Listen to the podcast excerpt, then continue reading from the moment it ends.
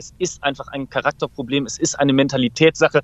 Um nur mal ein Beispiel zu nennen, als Matthias Ginter um den Jahreswechsel entschieden hat, beziehungsweise der Verein dann auch entschieden hat, dass der Vertrag im Sommer nicht verlängert wird. Da haben die Mitspieler über Instagram erfahren, dass diese Entscheidung eben getroffen wurde. Und Matthias Ginter ist im Mannschaftsrat, ist Vizekapitän. Ja, wenn man unserem Reporter Max Wessing so zuhört, merkt man, da läuft einiges schief bei Borussia Mönchengladbach innerhalb der Mannschaft. Und jetzt am Wochenende steht das nächste wichtige Spiel auf dem Programm. Der Entlassiko. Wer fliegt als nächstes? Hütter oder Korkut? Gladbach empfängt die Hertha, darüber reden wir heute. Außerdem geht es um die Fußball-Europa League. Da hat Eintracht Frankfurt gestern gewonnen. Bayer Leverkusen muss heute ran, 21 Uhr bei Atalanta Bergamo. Alle Infos dazu gibt es hier bei uns. Und der FC Bayern, der wird reich. Ja, also sind sie schon und sie werden noch reicher, denn da gibt es eine Menge Kohle, hat mit der Champions League zu tun. Auch die Infos dazu jetzt hier in Stammplatz. Ich bin André Albers. Stammplatz. Dein täglicher Fußballstart in den Tag.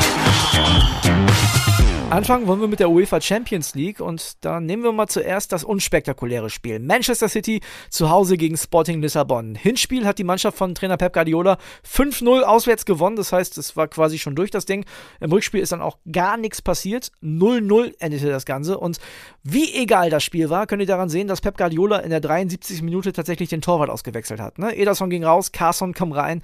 Also brauchen wir uns nicht weiter drüber unterhalten. Ja, das zweite Spiel war der absolute Wahnsinn. Real Madrid gegen Paris Saint-Germain. Hinspiel haben die Pariser 1-0 gewonnen durch einen späten Treffer von Kylian Mbappé. Das heißt, Real musste gewinnen und danach sah es erstmal überhaupt nicht aus. 39. 1-0 wieder Mbappé.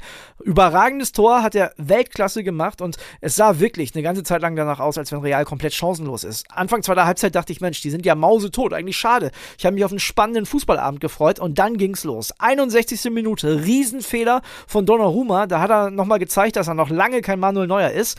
1-1 Benzema. 76. Minute 2-1 Benzema.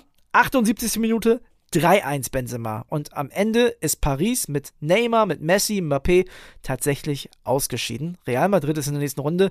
War ein wirklich unterhaltsames, ein wirklich krasses Fußballspiel, hat richtig Spaß gemacht. Aber nicht nur die Partie hat Spaß gemacht. Eintracht Frankfurt musste ran in der Europa League bei Betis Sevilla, sind da Außenseiter gewesen, das kann man schon so sagen, haben das Ding am Ende aber mit 2 zu 1 gewonnen. Mit dabei war unsere Reporterin Ulrika Sickenberger und die rufe ich jetzt mal an.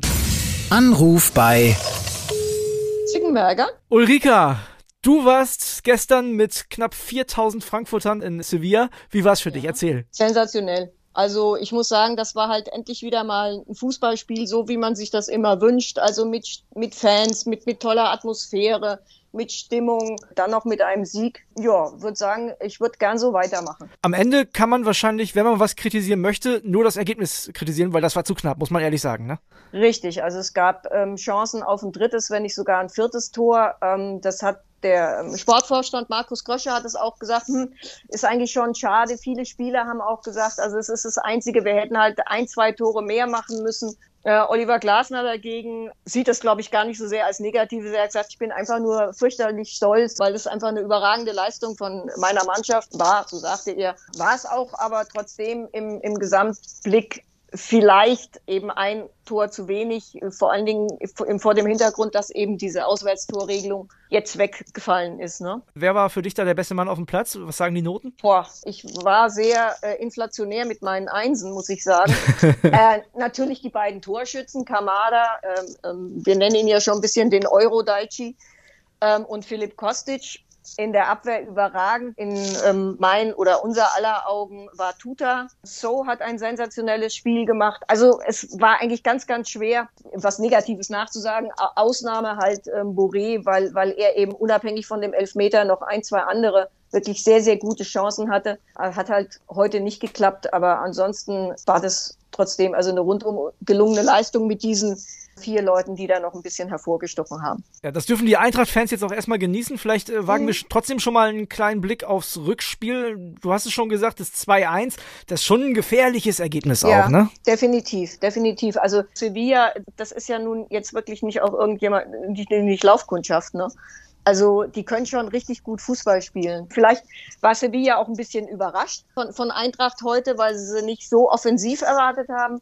Das ist wirklich noch weit davon entfernt zu sagen, wir können da einen Haken dran machen. Danke, Ulrika. Gerne. Ja, und das Spiel wurde übrigens gestern schon ausgetragen, weil der FC Sevilla auch ein Heimspiel in der Euroleague hat. Die spielen heute nämlich gegen West Ham und Fans von beiden Heimclubs aus Frankfurt und aus London wollte man sich an einem Tag dann wohl doch nicht in der Stadt antun.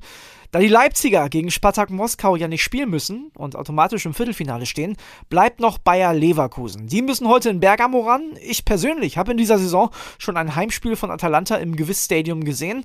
Im Oktober in der Serie A gegen den AC Mailand, da gab es einen 3 2 Auswärtssieg für Milan. Den würde die Werkself mit Sicherheit heute auch nehmen. Das wird aber eine harte Nuss, glaubt auch unser Bayer-Reporter Pippo Ahrens. WhatsApp ab. Ciao André und saluto da Bergamo. Das wird eine richtig schwere Aufgabe, denn Ladea, wie man in Italien über die Mannschaft von Giampiero Gasparini sagt, die göttliche genannt, das ist eine Truppe, die wirklich viel Wert auf Offensivfußball legt.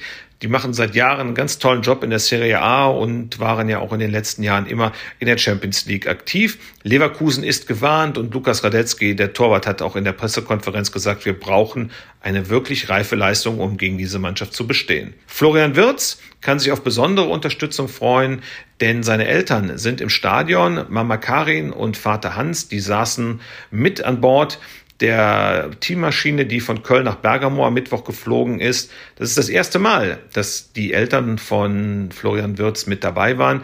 Das ging vorher nicht aufgrund der Corona-Beschränkungen, aber jetzt hatten sie die Chance wahrgenommen und äh, den Flieger gebucht. Eigentlich wollten sie mit dem Auto runterfahren, aber sie sagen, jetzt freuen wir uns sehr darauf, man hat auch gesehen, wie Rudi Völler, wie Fernando Carro, wie Gerardo Seoane oder Simon Rolfes alle die Eltern von Florian Würz herzlich begrüßt haben. Das ist also eine wirklich enge Verbindung, die da entstanden ist in den letzten Jahren.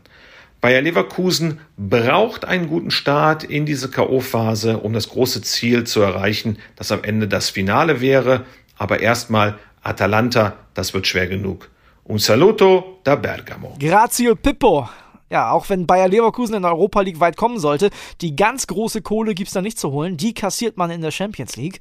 Die Bayern, die sahen da in dieser Saison mal wieder so richtig ab. Ich habe mir dazu von meinem Bayern-Kollegen Heiko Niederer eine Sprachnachricht schicken lassen. Und Leute, bei den Zahlen, mit denen er da um sich wirft, da schlackern mir die Ohren. Hört euch das an. Hi André. Ja, bei Bayern ist tatsächlich sehr viel Cash im Kessel schon aktuell.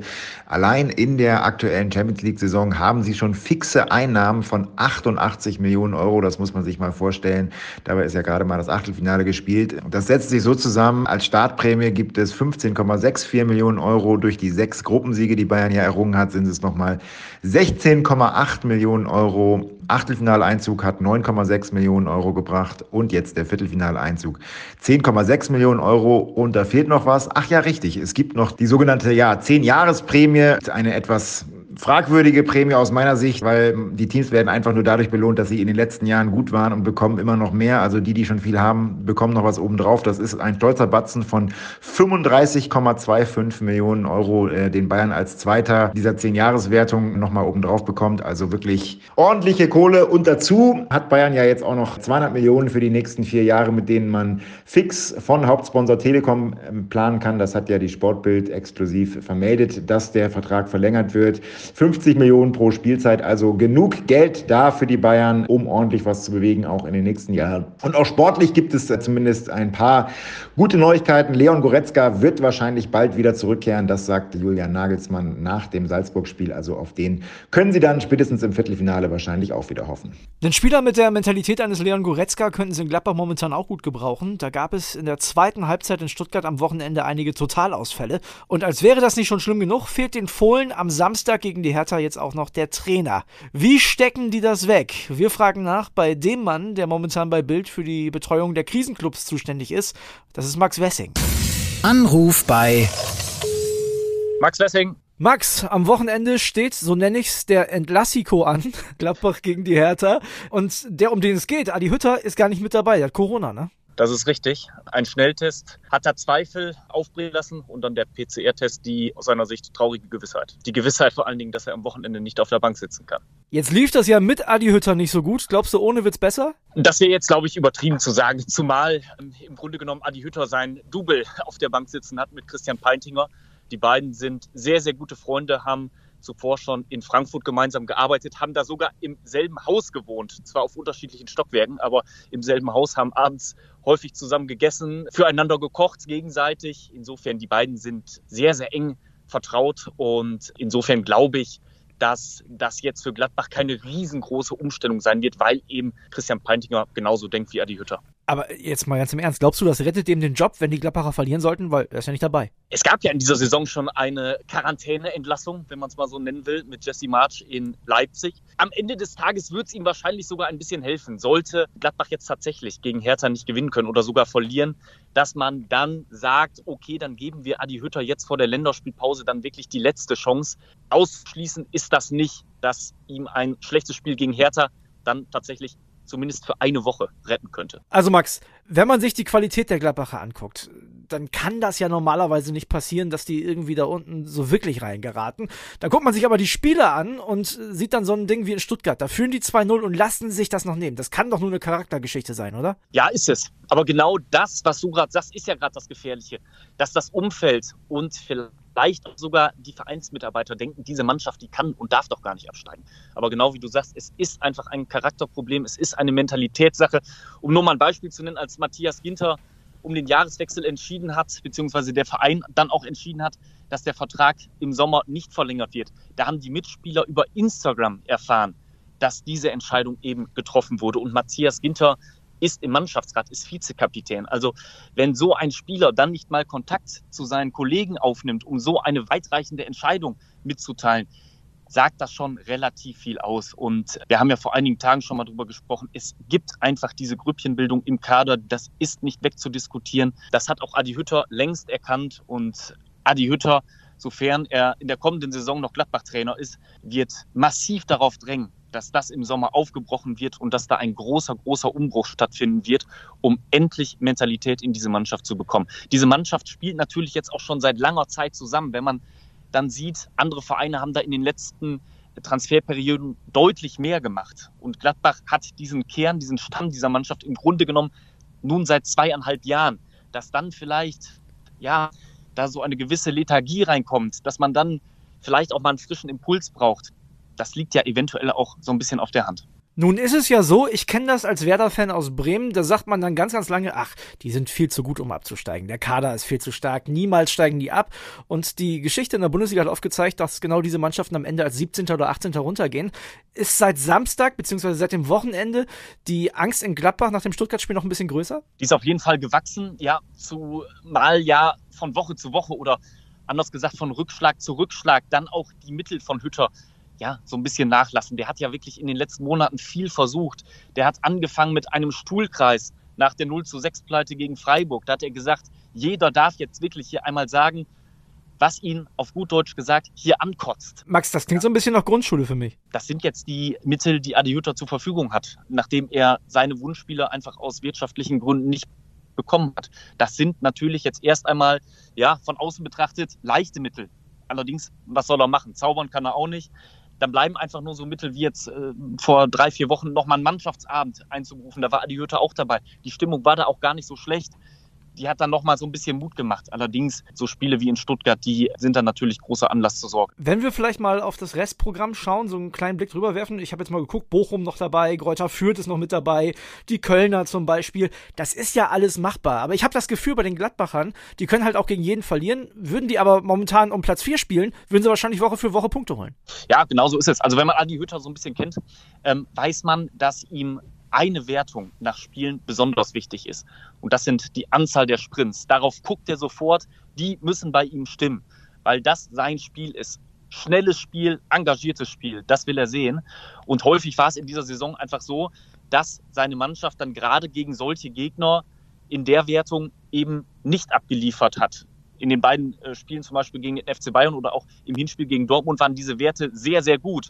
Insofern bin ich da auch so ein bisschen vorsichtig in der Beurteilung des Restprogramms, dass es vielleicht gar nicht nur gut ist, dass Gladbach die vermeintlich leichten Gegner hat, weil genau diese Daten, dieses Engagement nicht immer gestimmt hat in dieser Saison. Zum Schluss, ich habe ja eingangs vom Entlassiko gesprochen. Rettet ihm das den Job, wenn die nicht punkten sollten, dass er nicht dabei ist? Was meinst du? Deine Prognose? Ich glaube nicht, dass Adi Hütter nach diesem Spieltag entlassen wird. Da müsste es wirklich dann schon eine Leistung sein, die klar gegen den Trainer gerichtet ist. Also die habe ich jetzt in den letzten Wochen wenn man jetzt vielleicht mal Teile des Dortmund-Spiels rausnimmt, jetzt in diesem Kalenderjahr habe ich das jetzt so bislang nicht gesehen. Das muss ich auch klar sagen. Insofern bin ich mir relativ sicher, dass Adi Hütter in der kommenden Woche noch Trainer ist um eben ihm dann vor der Länderspielpause wirklich die letzte Chance zu geben in seiner Anwesenheit. Ja, man muss ja auch ganz ehrlich sagen, in diesen Wochen muss man gegen die Hertha ja auch erstmal verlieren. Das ist ja auch gar nicht so einfach. Max, ich danke dir auf jeden Fall für den Moment und äh, wir sind gespannt, wie es in Gladbach weitergeht. Ich auch. Viele Grüße nach Berlin. Das war's mit Stammplatz für heute. Eine ziemlich volle Folge. Wenn ihr mögt, dann lasst uns eine Bewertung da,